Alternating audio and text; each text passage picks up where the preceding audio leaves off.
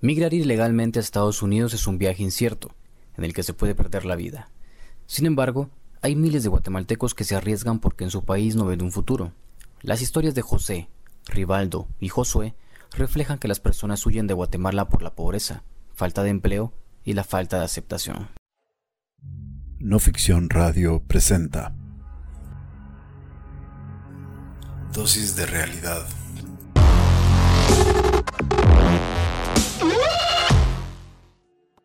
José Chután Orellana, de 36 años, tenía un taller de mecánica, pero las ganancias del negocio no eran suficientes para pagar una casa y cubrir los gastos de sus hijos pequeños. Él, junto a su socio en el taller, decidieron marcharse hacia los Estados Unidos en febrero de 2015. Tramitaron la visa mexicana y compraron un boleto de avión que los llevó de Guatemala a Chiapas y luego a Tijuana, México. Permaneció durante dos semanas en un hotel, mientras el coyote se encargaba de hacer los preparativos para evadir los controles de la patrulla fronteriza. Estaba en un grupo de 15 personas, fueron llevados a la frontera y durante dos días esperaron el momento. Ahora fue la señal que recibieron y que los obligó a trepar un cerco con alambres. Josué debió correr sin parar durante 10 a 15 minutos, debía ganar esa carrera. Y corrimos y todo, y te digo que íbamos como unos, tal vez unos 15 o 20 y en esa corrida se quedaron como tres o cuatro. Eh, ya, no, ya no siguieron con nosotros. Sí, se caían algunos, otros les daba miedo y se quedaban ahí. Ya no pasaron. O sea, seguir, ya miren, hay que correr hasta allá y el guía, él corre y ese no te está viendo si, quién se quedó y te levanta, nada, él, ellos se van. O sea, ellos van con los que van.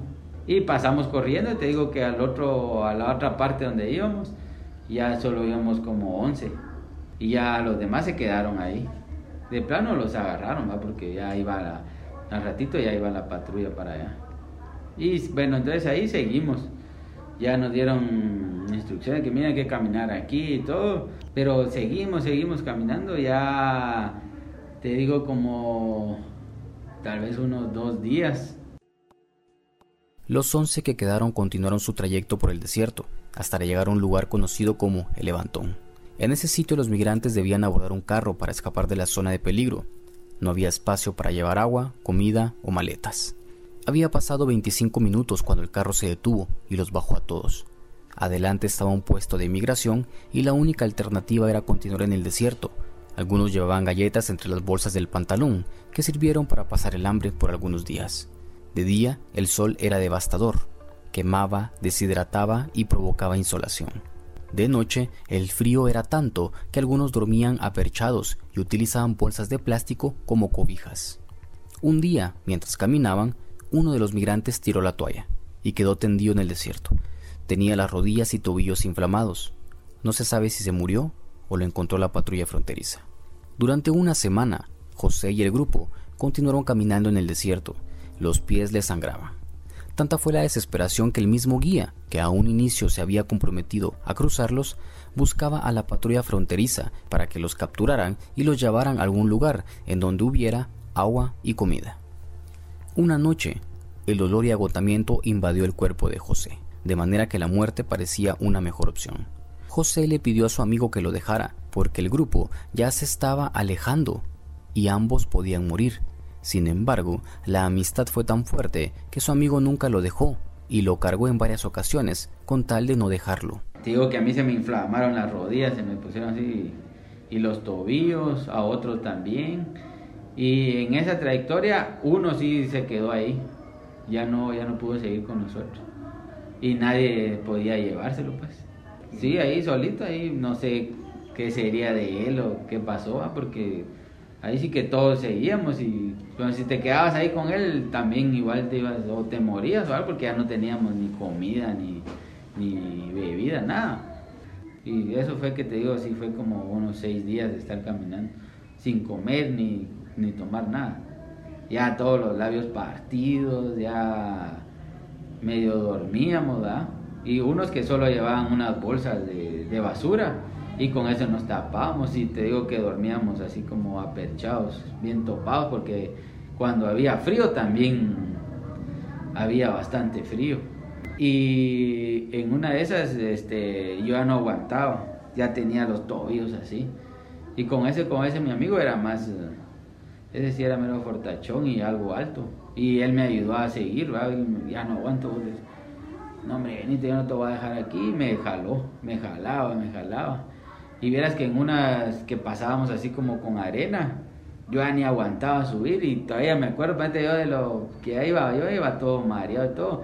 Creo que aquel me agarraba y me tiraba hasta el otro lado. Me tiraba así, a venite me decía y me tiraba. Me tiraba y rodaba yo caía ya hasta abajo donde teníamos que ir. Y ahí así me fue llevando él como, te digo, como unos dos días. Una noche encontraron una finca. El guía habló con el dueño y éste accedió a que bebieran agua, pero no era agua limpia, era agua que le daban a las vacas y a los caballos. No les importó que tuviera gusanos, tenían sed. También comieron hojas y flores para engañar al estómago, con eso pudieron continuar la caminata. El guía aún llevaba el radio con el que se comunicaba con otros coyotes y de repente le sonó. Le dieron indicaciones para coordinar un nuevo levantón. Se subieron al carro y esta vez no hubo un retén. José pensó que al llegar a una casa el sufrimiento acabaría, pero fue todo lo contrario. Los 10 migrantes que quedaron fueron repartidos en pequeños grupos en diferentes casas. La primera noche que pasó en una cama, después de días de sufrimiento, durmió por casi 15 horas. Pasó una semana recuperándose de las heridas en los pies y la deshidratación. A los días, un amigo llegó a recogerlo y le pagó 5.500 dólares al coyote para que lo entregaran. Después se instaló en un empleo y pasó trabajando durante tres años en un taller de mecánica, hasta que decidió regresar a Guatemala por situaciones familiares. Seis meses después de su retorno, en 2018, decidió intentarlo de nuevo, pero esta vez contrató un coyote desde Guatemala. Por el viaje pagó 15.000 quetzales, y se transportó en bus de México hacia la frontera con Estados Unidos. Nuevamente la travesía era en el desierto, solo que esta vez fue en el estado de Texas. En ese momento hubo una confusión con los coyotes y algunos tuvieron que abandonar los grupos. José siguió solo su camino y deambuló durante algunos días en el desierto. Otra vez estuvo cerca de morir. ya no tenía mucho miedo, pero te digo, ya pasé como cinco días yo solito ahí en el desierto. Y yo solito me dormía, pero ahí donde yo andaba era algo boscoso, entonces yo agarraba ramas y todo y con eso me tapaba y me dormía. Y ya me levantaba otra vez y seguía caminando. Y seguí caminando, que te digo, esos como unos cinco días. Y sí, ya se miraba, me subía a una montaña y miraba cómo pasaba el carro de migración ahí en toda la, la carretera, porque era pura terracería. Y seguí caminando y seguí caminando, pero ya te digo, y ahí pasaron otros tres días, va a caminar y caminar. O sea, ocho días ibas Ajá, y solo, solito, porque nadie... Y ya yo me dormí, igual como te digo, seguía durmiendo solo, me levantaba y seguía caminando. Ya en un trayecto donde tenía que pasar, ya ahí era como, tenían como una base los de migración. Entonces ahí sí ya era o me entregaba ahí o me agarraban porque ya no podía pasar, o sea, ya no, no había forma de pasar ahí. Hoy sí dije, oh, si Dios no quiere que pase, mejor no voy a pasar. Y entonces seguí caminando y, y en la carretera ya paré la, yo paré la patrulla de migración y, le, y ahí me paró. A la fecha José tiene un taller de mecánica en Guatemala y no piensa irse de nuevo a Estados Unidos. Explica que no vale la pena perder la vida a sus 16 años, Josué Posadas sufría de violencia psicológica en su casa. Su madre y padre no lo aceptaban por ser gay. El rechazo constante fue fortaleciendo el deseo de irse a Estados Unidos. A esa edad, sacó su pasaporte e intentó tramitar su visa mexicana, pero la petición le fue rechazada. Sus tíos que viven en Estados Unidos lo pusieron en contacto con un coyote cuya promesa era llevarlo tranquilo y en carro hasta el territorio estadounidense, nada de caminar en el desierto. El 24 de enero de 2020, días antes de la pandemia, salió de Guatemala. Sus padres lo despidieron en Huehuetenango y se subió a un carro con el coyote. Nos habían dicho a nosotros, el, todo el viaje del coyote iba a ser en carro. Absolutamente todo, todo, todo, todo, todo. Y de que nosotros no íbamos a tener que pasar por el desierto, que nosotros no íbamos, nada, o sea, todo iba a ser en carro. Entonces mi mamá iba como que esperanzada de eso y toda mi familia se iba esperanzado de que eh, yo no iba a pasar como que penas por eso llegó la hora de, despedirme de mi mamá, de mi papá y de mi, tía, porque ese día me acompañó mi tía, mi papá y mi mamá. Yo me recuerdo que abracé a mi papá y como que solo yo me aguanté pues para, para no llorar. Y mi mamá era la que estaba más, más rota, mi mamá no, no podía parar de llorar, no podía parar de abrazarme. le abracé y me subí al carro y arrancamos con, el coyote. Y, yo, y, me recuerdo eso, fíjate, cuando, cuando íbamos en, el carro y, a doblar la esquina, yo solo me acuerdo que vi a mi mamá entre entre el retrovisor y, vi cómo mi mamá se, se quebró por completo, o sea, mi mamá no podía estar para Ahí me quedé yo cuando yo vi a mi, a mi mamá en ese estado. Y lloré como por cinco minutos y el cohete me dijo, ya te tomaste tu tiempo para llorar, ahorita nos vamos a preparar para irnos. Tras pasar la frontera entre Cunumán San Marcos y varias horas de camino, llegaron a un parqueo en donde había muchos camiones. En ese momento Josué se dio cuenta de que la promesa de ir tranquilo en un carro era una mentira. Lo metieron en un camión en el que iban unas 150 personas. La gente no podía respirar. El furgón del camión en el que iba Josué era de madera y eso le ayudó para poder respirar entre los espacios que quedaban entre las tablas. Para salir de la ciudad en la que estaban, pasaron por un puesto de registro y después comenzó un camino de terracería rodeado de matorrales.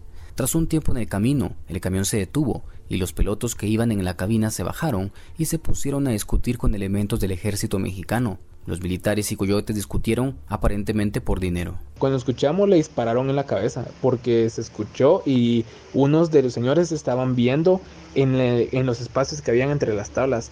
Le dispararon en la cabeza y cuando el otro conductor vio que le dispararon en la cabeza comenzó a correr y entonces eh, el, uno como que estaba arriba en, en, este carro del ejército le comenzó a disparar con una metralleta así ta ta ta ta ta, que no sé qué y lo mató también entonces, eh, cuando los otros tres que se quedaron dentro de la cabina comenzaron a correr para este terreno que te digo, entonces dijeron, entonces estos del ejército comenzaron a decir que aquí se quedan, hijos de puta, que no sé qué, y les comenzaron a disparar. Yo no sé si los mataron o no, pero mataron a dos ese día. Entonces, los señores que iban hasta, porque se cuenta que cuando pasó eso, como 10 señores se pasaron a donde estaban las, las mujeres, porque ellos dijeron, va, si nos van a matar, por lo menos tenemos que salir corriendo, o nos vamos a defender. Entonces dijeron, va, no hay que dejarlos entrar. Entonces lo que hicieron fue que rompieron una tala de no sé dónde y la pusieron como que para que hiciera presión y no pudieran abrir los del ejército de lado afuera. Entonces las, las, mujeres estaban como desesperadas y les decían, ábranles, ábranles, ábranles. Pero los señores decían, no, si aquí nos quieren matar, ¿va? nos quieren sacar piso, nos quieren matar. Pasó como media hora ahí, mira, o sea, así de, de, esta, de, esta, de este momento tan tenso. Después de los disparos, los militares se fueron, a las 2.30 de la mañana llegó la policía y les pidieron 500 mil pesos mexicanos para dejarlos ir. Sin embargo, no tenían dinero. Unas horas más tarde llegó personal de migración, Josué estuvo por un día en un centro provisional y luego a él y a los demás los llevaron a un centro de detención de migración en el que pasó tres días.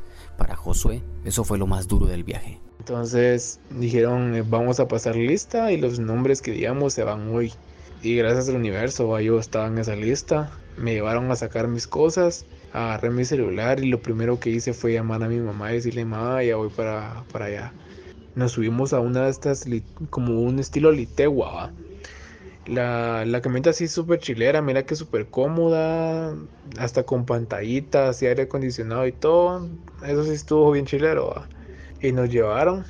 Y yo me recuerdo que ese día eran tipo, nos sacaron de ahí del centro de migración tipo 9 de la noche. Me recuerdo que, que ese día agarramos, ¿va? Y pasamos viendo como la ciudad, un poquito de la ciudad, de lo que había, vimos edificios, no es como que pasamos turisteando, sino que en, las ventanas ¿va? Del, del, de la litegua esta, algo así, íbamos viendo del bus y te juro que yo solo miraba cómo, cómo mis sueños iba, cómo me iban regresando al lugar donde yo siempre quise salir. Después de una semana difícil, Josué llegó a un centro de migración en Quetzaltenango, Guatemala, en donde le esperaba su mamá. Esa noche llegó a su casa, se acostó y lloró. Tras ser deportado, Josué entró en una depresión porque su sueño de vivir en Estados Unidos se destruyó. Sin embargo, con el apoyo de amigos y cercanos, pero sobre todo por su deseo de superarse, hizo que se levantara. Ahora su sueño es irse a Europa y piensa en Estados Unidos como la última opción. Las anteriores historias fueron contadas por los sobrevivientes, pero hay historias que deben ser reconstruidas, porque las personas fallecieron. En la tarde-noche del domingo 14 de marzo del 2021, En el cementerio de la aldea San José Tuilelén de Comitancillo San Marcos fue enterrado el cuerpo de Rivaldo Danilo Jiménez de 17 años. Fue asesinado el 22 de enero en su intento de llegar a Estados Unidos y conseguir un empleo para ayudar a su familia. Su cuerpo, junto al de otros 15 guatemaltecos, fue encontrado en una carretera en el estado de Tamaulipas, México. La masacre de Tamaulipas no pasó por alto por las autoridades mexicanas y el gobierno guatemalteco. El 2 de febrero se detuvo a 12 policías estatales por la muerte de los 16 migrantes. Según las investigaciones, los migrantes fallecieron por disparos y luego sus cuerpos fueron quemados por los agentes policiales. Trece adolescentes se encontraban entre los fallecidos. Uno de ellos era Rivaldo Danilo. Sus padres y hermanos lo vieron partir sin saber que ya no lo vería. Salió con otro grupo de personas originarias del municipio de Comitancillo, Rivaldo Danilo iba a juntarse en Kentucky, Estados Unidos, con su hermana mayor Jessica, de 20 años, que había emigrado un año antes. Desde el 12 de enero, día en que el grupo de migrantes salió de Comitancillo San Marcos, Rivaldo Danilo se estuvo comunicando con su hermana, Jessica, y su tía, Carmelinda, que vive desde hace más de una década en Kentucky. Rivaldo les iba relatando el viaje para que le contaran a sus padres, quienes pagarían 115 mil quetzales a los coyotes por llevarlo a Estados Unidos. Cuando el grupo de migrantes llegó a México, Rivaldo no se comunicó por algunos días con sus familiares, hasta que un día mandó un mensaje de voz por WhatsApp a su tía Carmelinda en el que explicó que un grupo de policías mexicanos les habían robado los teléfonos, pero que el guía había conseguido algunos. El jueves 21 de enero en horas de la noche fue la última vez que Rivaldo Danilo le habló a su tía. Rivaldo Danilo Jiménez tomó la decisión de irse a Estados Unidos porque quería ayudar a sus padres. El 18 de marzo, Rodolfo Jiménez, de 37 años, y su esposa Judith Ramírez, de 36, se despidieron de su hijo, quien tuvo que interrumpir sus estudios de perito en mecánica para apoyar a sus padres con el cuidado de sus cinco hermanos pequeños. Las historias de Rivaldo, José y Josué son las historias de miles de jóvenes y adultos que salen del país huyendo en búsqueda de una mejor vida. Algunos tienen la oportunidad de llegar y conseguir un empleo, otros son deportados en su intento y muchos nunca regresan, o si lo hacen, es en un ataúd. Esta es la historia de los migrantes guatemaltecos, que se arriesgan porque en su país no ven un futuro, ya que abunda la pobreza, la falta de empleo y la falta de aceptación. No Ficción Radio presenta Dosis de realidad.